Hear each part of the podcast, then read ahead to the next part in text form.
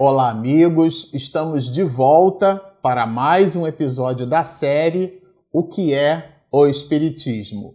Para você que está nos acompanhando no canal, você sabe que nós retiramos para o estudo a sexta edição que a Federação Espírita Brasileira introduziu antes do miolo da obra, vamos chamar assim, uma biografia de Kardec. E é dela que estamos falando, estamos praticamente encerrando é, todo um conjunto de análise biográfica que Henri Salce fez a respeito do nosso querido codificador.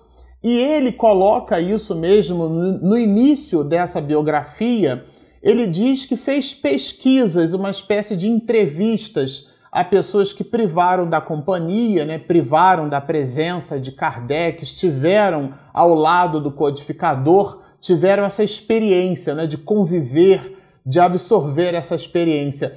Como nós tivemos, né, salvaguardadas aí as devidas proporções, mas participávamos das iniciativas do Instituto de Cultura Espírita do Brasil e sob a égide do nosso querido professor César Reis, que é o presidente desse instituto, tivemos a felicidade, a gente não gosta de dizer muito assim a honra, mas acaba sendo um privilégio, né? Participar da condução que era feita pelo presidente de honra da instituição e estamos falando do nosso querido Jorge Andréia.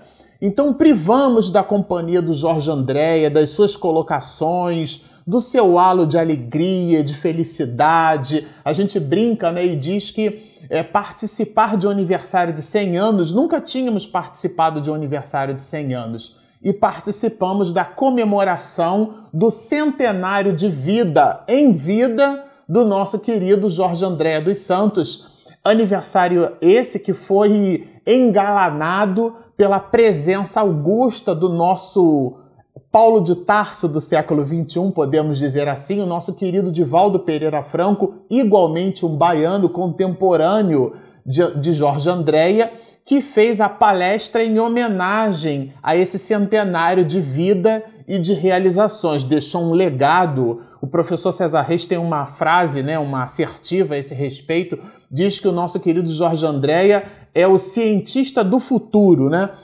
Porque apresentou em seus livros pensamentos de vanguarda, muito embora fosse um homem é, que nascesse no século passado.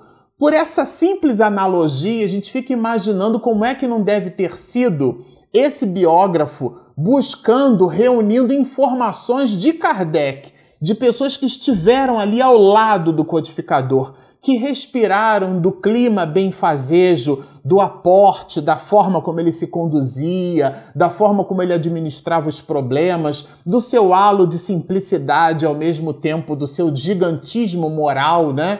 Que Kardec teve sobre, é, a gente percebe isso.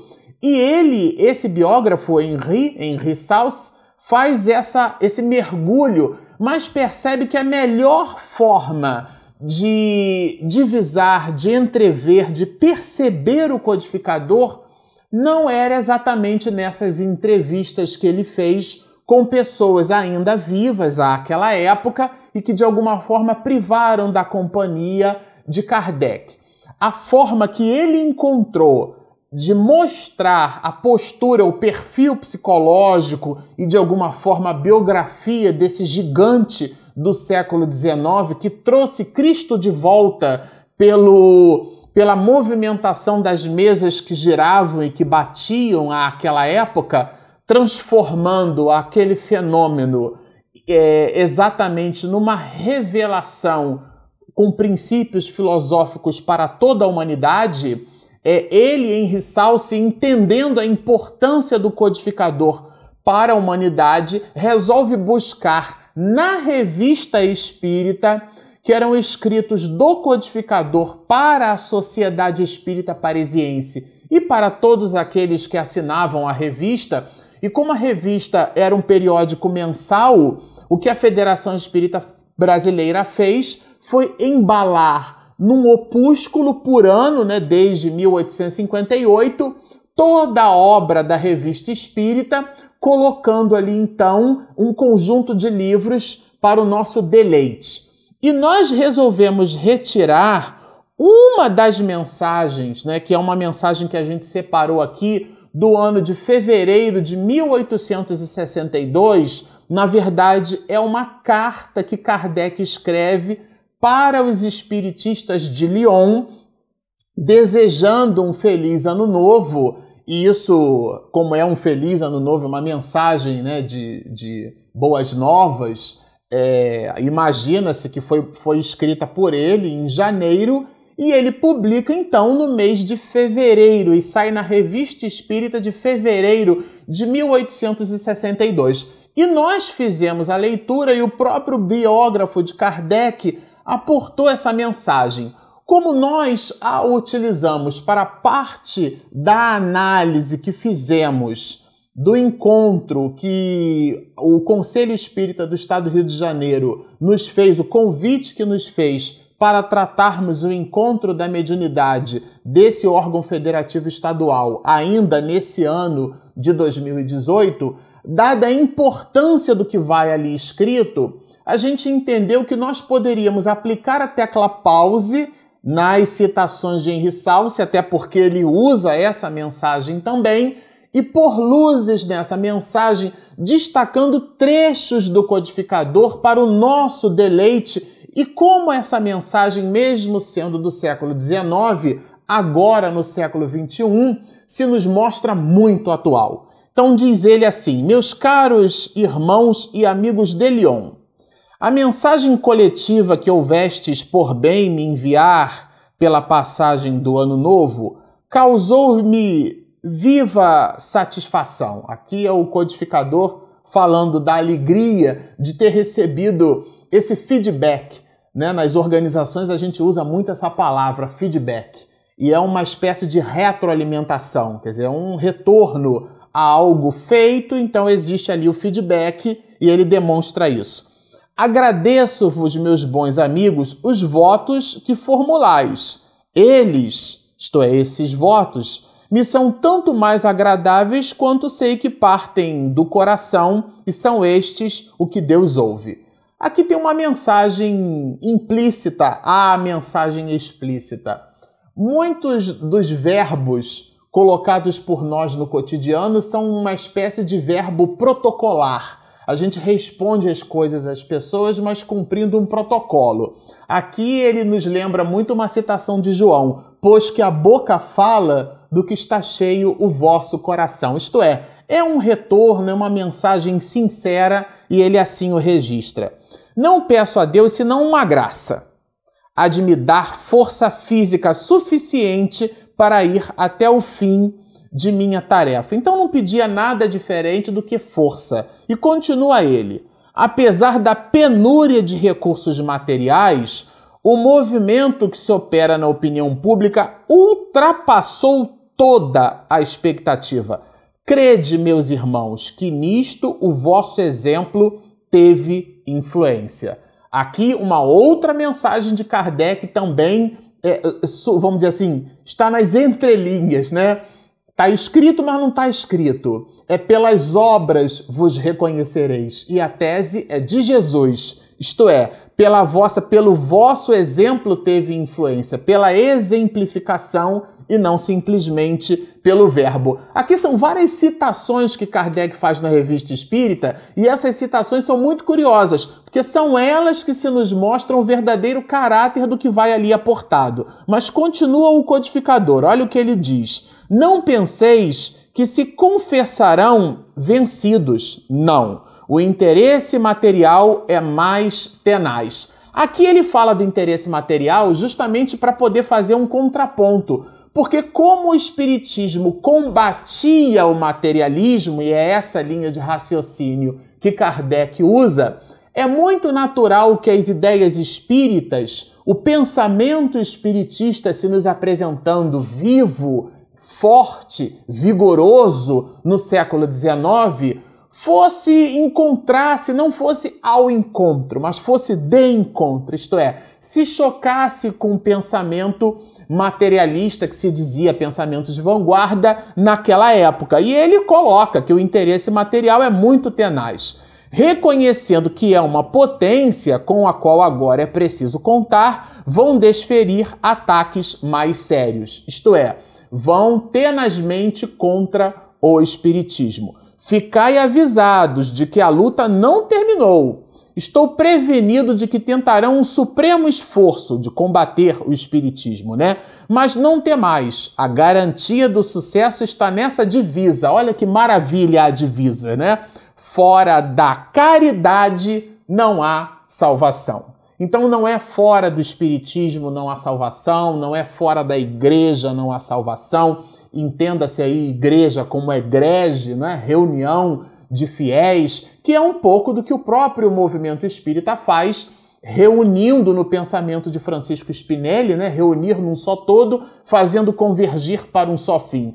Isso por si só não nos basta. A bandeira do espiritista é fora da caridade. De novo, pelas obras vos reconhecereis. A tática já posta em ação pelos inimigos dos espíritas, mas que vai ser empregada com novo ardor. Entenda-se esse novo ardor os dias do século XXI que se nos apresentam. É a de tentar dividi-los. Olha, gente, isso aqui é muito atual para os dias de hoje, sobretudo para nós no movimento espírita, criando sistemas divergentes e suscitando entre eles, isto é, entre os espiritistas, entre os adeptos do espiritismo, o que? A desconfiança e a inveja, a disputa de posições. Então hoje é muito comum encontrarmos o púlpito, né? A figura do orador, daquele que fala, daquele que passa a mensagem, e as mais das vezes Três quartas partes dessa mensagem é muito mais de cunho pessoal do que propriamente doutrinário. É muito natural quando citamos uma passagem, um versículo bíblico, ou um trecho do Evangelho, ou uma citação da Gênese, das obras básicas. Ah, digamos com o nosso colorido, mas a mensagem ipsis verbis é muito importante que seja mantida tal conforme a fonte e evitando esses sistemas invejosos, esses sistemas de crítica azeda que dividem no, uns aos outros, nos distanciando da bandeira fora da caridade não há salvação. E, e ele continua, ele diz assim: a natureza dos trabalhos espíritas exige calma e recolhimento. Então é urgente, mas não é apressado.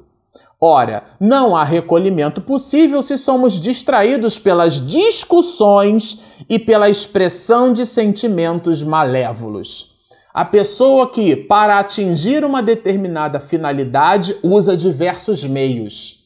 Então é como se eu tirasse dinheiro do jogo do bicho, por exemplo, para poder distribuir comidas aos pobres. Se a finalidade é nobre, o meio também precisa ser nobre como se tivéssemos nas vendas das casas espíritas servindo bebida alcoólica para amealhar recursos financeiros para obras assistenciais. Ora, isso é um verdadeiro paradoxo e encontramos essa linha de raciocínio nessa carta de Allan Kardec a nós, os espiritistas de Lyon, àquela época. Se houver fraternidade, não haverá sentimentos de malquerença, mas não pode haver fraternidade com egoístas, com ambiciosos e orgulhosos. Isto é, as mais das vezes discutimos numa reunião administrativa na casa espírita se a janela deve ficar dessa ou naquela posição, muito mais por interesse pessoal do que propriamente entendendo na circulação de ar o benefício que isso traz para a população que a casa espírita espera abraçar. Então, aportamos o ego, a doutrina do eu, o egoísmo,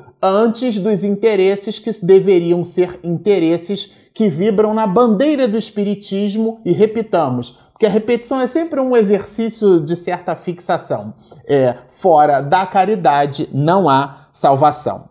E ele continua nos dizendo o seguinte: olha, com orgulhosos que se escandalizam e se melindram por tudo, com ambiciosos que se decepcionam quando não têm a supremacia, e com egoístas que só pensam em si mesmos, a cisania não tardará a ser introduzida e com ela a dissolução. Isto é, é um nível de encrenca que a gente vai se permitindo. O egoísta, né, aquele que pensa primeiro em si, é primeiro eu, depois eu, por último eu. Se sobrar tempo, é que sou eu também, é assim que o egoísta pensa.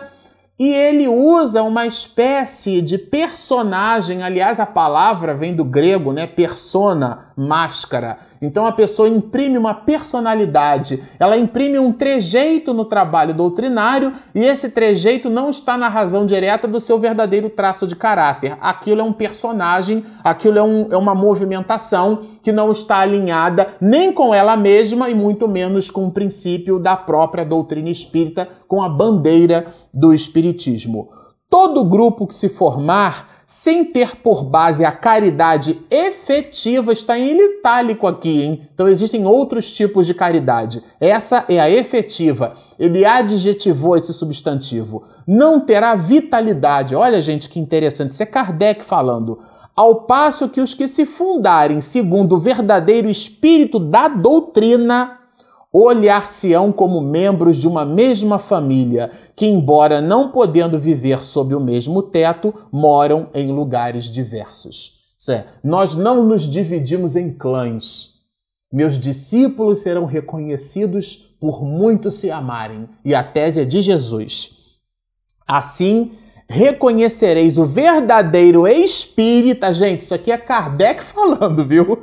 Reconhecereis o verdadeiro espírita pela prática da caridade. Em que? Em pensamentos, palavras e ações. Tanto na nossa casa mental, no nosso muito mundo íntimo, por aquilo que verbalizamos, né? Pois que a boca fala do que está cheio o vosso coração, e por último e não menos importante, pelo conjunto de ações, de atitudes que nós promovemos atitudes essas alinhadas com aquilo que pensamos e igualmente com aquilo que falamos. Então, o verdadeiro espírita, ele se caracteriza por isso, pela prática da caridade em pensamento, palavras e ações. E vos digo, olha Kardec dizendo, que aquele que em sua alma nutrir sentimentos de animosidade, a pessoa sai de uma reunião na casa espírita, ela sai fustigada, né? Ela sai ali aborrecida, é um termo nordestino, fustigado.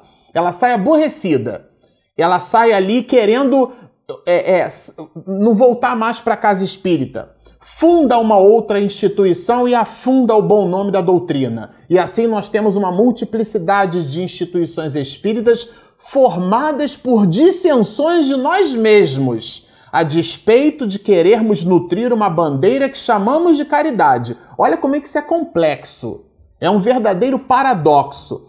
Para mantermos sentimentos bons, nós brigamos uns para com os outros, né? E Kardec nos diz, olha, olha, ele nos diz assim: eu vos digo que aquele que em sua alma nutrir sentimentos de animosidade, de rancor, de ódio, de inveja ou de ciúme, mente para si mesmo, se aspira a compreender e a praticar o Espiritismo. Isso aqui por si só já seria um seminário de uma hora e meia só para a gente falar nesse assunto, né?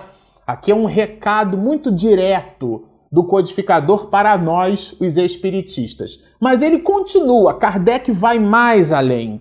O egoísmo e o orgulho matam as sociedades particulares, como destroem os povos e a sociedade em geral. Então, se nós analisamos nos dias de hoje o caos na sociedade brasileira, é porque nós não estamos analisando uma porção de 10, 12, 20, 50, 100, 200 políticos no nosso país. Costumamos dizer que se nós pegamos uma porção de miligrama por decilitro do nosso sangue e levamos para um laboratório de análises clínicas, esse laboratório, nessa porção de miligrama por decilitro, ele é capaz de dar um hemograma completo como estamos, o nível de, de triglicerídeo, de lipídio, o nível de açúcar no sangue, e com isso, portanto, a nossa saúde. Pois a porção de miligrama por decilitro do nosso sangue é justamente aqueles que escolhemos nos representar que retiramos da própria sociedade. Então colocamos e colocamos essas pessoas inclusive numa terceira pessoa, né? Porque ele, porque o político, como se não fosse um ser humano, com todas as idiosincrasias que nós também possuímos. Isto é, aquele desejo de vender recibos para dentistas no final do ano para poder conseguir desconto no imposto de renda, é aquela necessidade de colocar o carro no shopping center numa vaga para portador de necessidades especiais, ou gestantes, ou idosos. Então, determinadas movimentações na sociedade, e a tese não é minha, é de Jesus. Quem é fiel no pouco, o será no muito. Miligrama, porção, miligrama, é, decilitro, né? Miligrama por decilitro de sangue, sendo essa representação a manifestação do nosso orgulho, do nosso egoísmo, contaminando as nossas ações uns para com os outros nessa dinâmica que a gente precisa combater. Mas ele vai mais longe, olha. Quando se apoiarem nas bases da caridade, da solução Kardec, são indissolúveis, porque estarão em paz entre si e com eles próprios. Então, aqui o codificador se nos apresenta uma solução para essas questões e ele vai mais fundo. Devo ainda vos chamar a atenção para outra tática de vossos adversários, a de procurar comprometer os espíritas, introduzir, perdão, induzindo-os a se afastarem do verdadeiro objetivo da doutrina, que é o que? Que é o da moral. Então, o nosso objetivo, inclusive é, é, como derivada primeira, segunda, terceira do próprio estudo dessa obra, nesse canal não é que decoremos coisas, é que os ensinamentos dados pela obra que buscamos examinar mude para melhor o nosso comportamento. E o que, que é a mudança para melhor? É a mudança com vistas à inclinação ao bem, os aspectos de moralização, os valores ético-morais que o ser humano deve nutrir em si mesmo. E para nós encerrarmos, ele diz assim: Também não vos deixeis cair nessa armadilha. Afastai cuidadosamente de vossas reuniões tudo quanto disser respeito à política e às questões irritantes Nesse caso, as discussões não levarão a nada e apenas suscitarão embaraços, enquanto ninguém questionará a moral quando ela for boa. É o foco, o foco no resultado, no princípio. Então a gente brinca, costuma dizer o seguinte: é a pessoa que descasca a banana, joga a banana fora para comer a casca. Não, não, não. O foco é as consequências, né? Esse foco são as consequências morais decorrentes desse entendimento. Bom, ficamos por aqui na alegria de estar dividindo com vocês uh, todo esse conteúdo. Vamos continuar no episódio seguinte lendo esta carta de Kardec para nós, os espiritistas de Lyon de outrora, mas os espiritistas do século XXI, porque, mesmo sendo essa carta escrita por ele para a Sociedade de Lyon no século XIX, em fevereiro de 1862, e é assim que ele publica na Revista Espírita, mas é, é um instrumento muito atual para a reflexão de todos nós, sobretudo aqueles de nós que nos movimentamos na seara espírita, naquele conjunto de ações que convencionamos chamar de movimento espírita. Fiquem conosco, postem os seus comentários. Se você ainda não se inscreveu no nosso canal, inscreva-se, clica ali embaixo em inscreva-se, tem um sininho. Quando a minha esposa Regina Mercadante que faz uma edição caprichada, postar o material, o vídeo, o conteúdo, você vai receber a notificação. Inclusive lá embaixo tem uma série de links de materiais de citações que nós colocamos no vídeo, ela reúne essas citações, links para PDFs da Federação Espírita Brasileira, para outros materiais que já são de domínio público para que você possa continuar nos acompanhando no estudo. Portanto, siga-nos, continue estudando conosco e muita paz.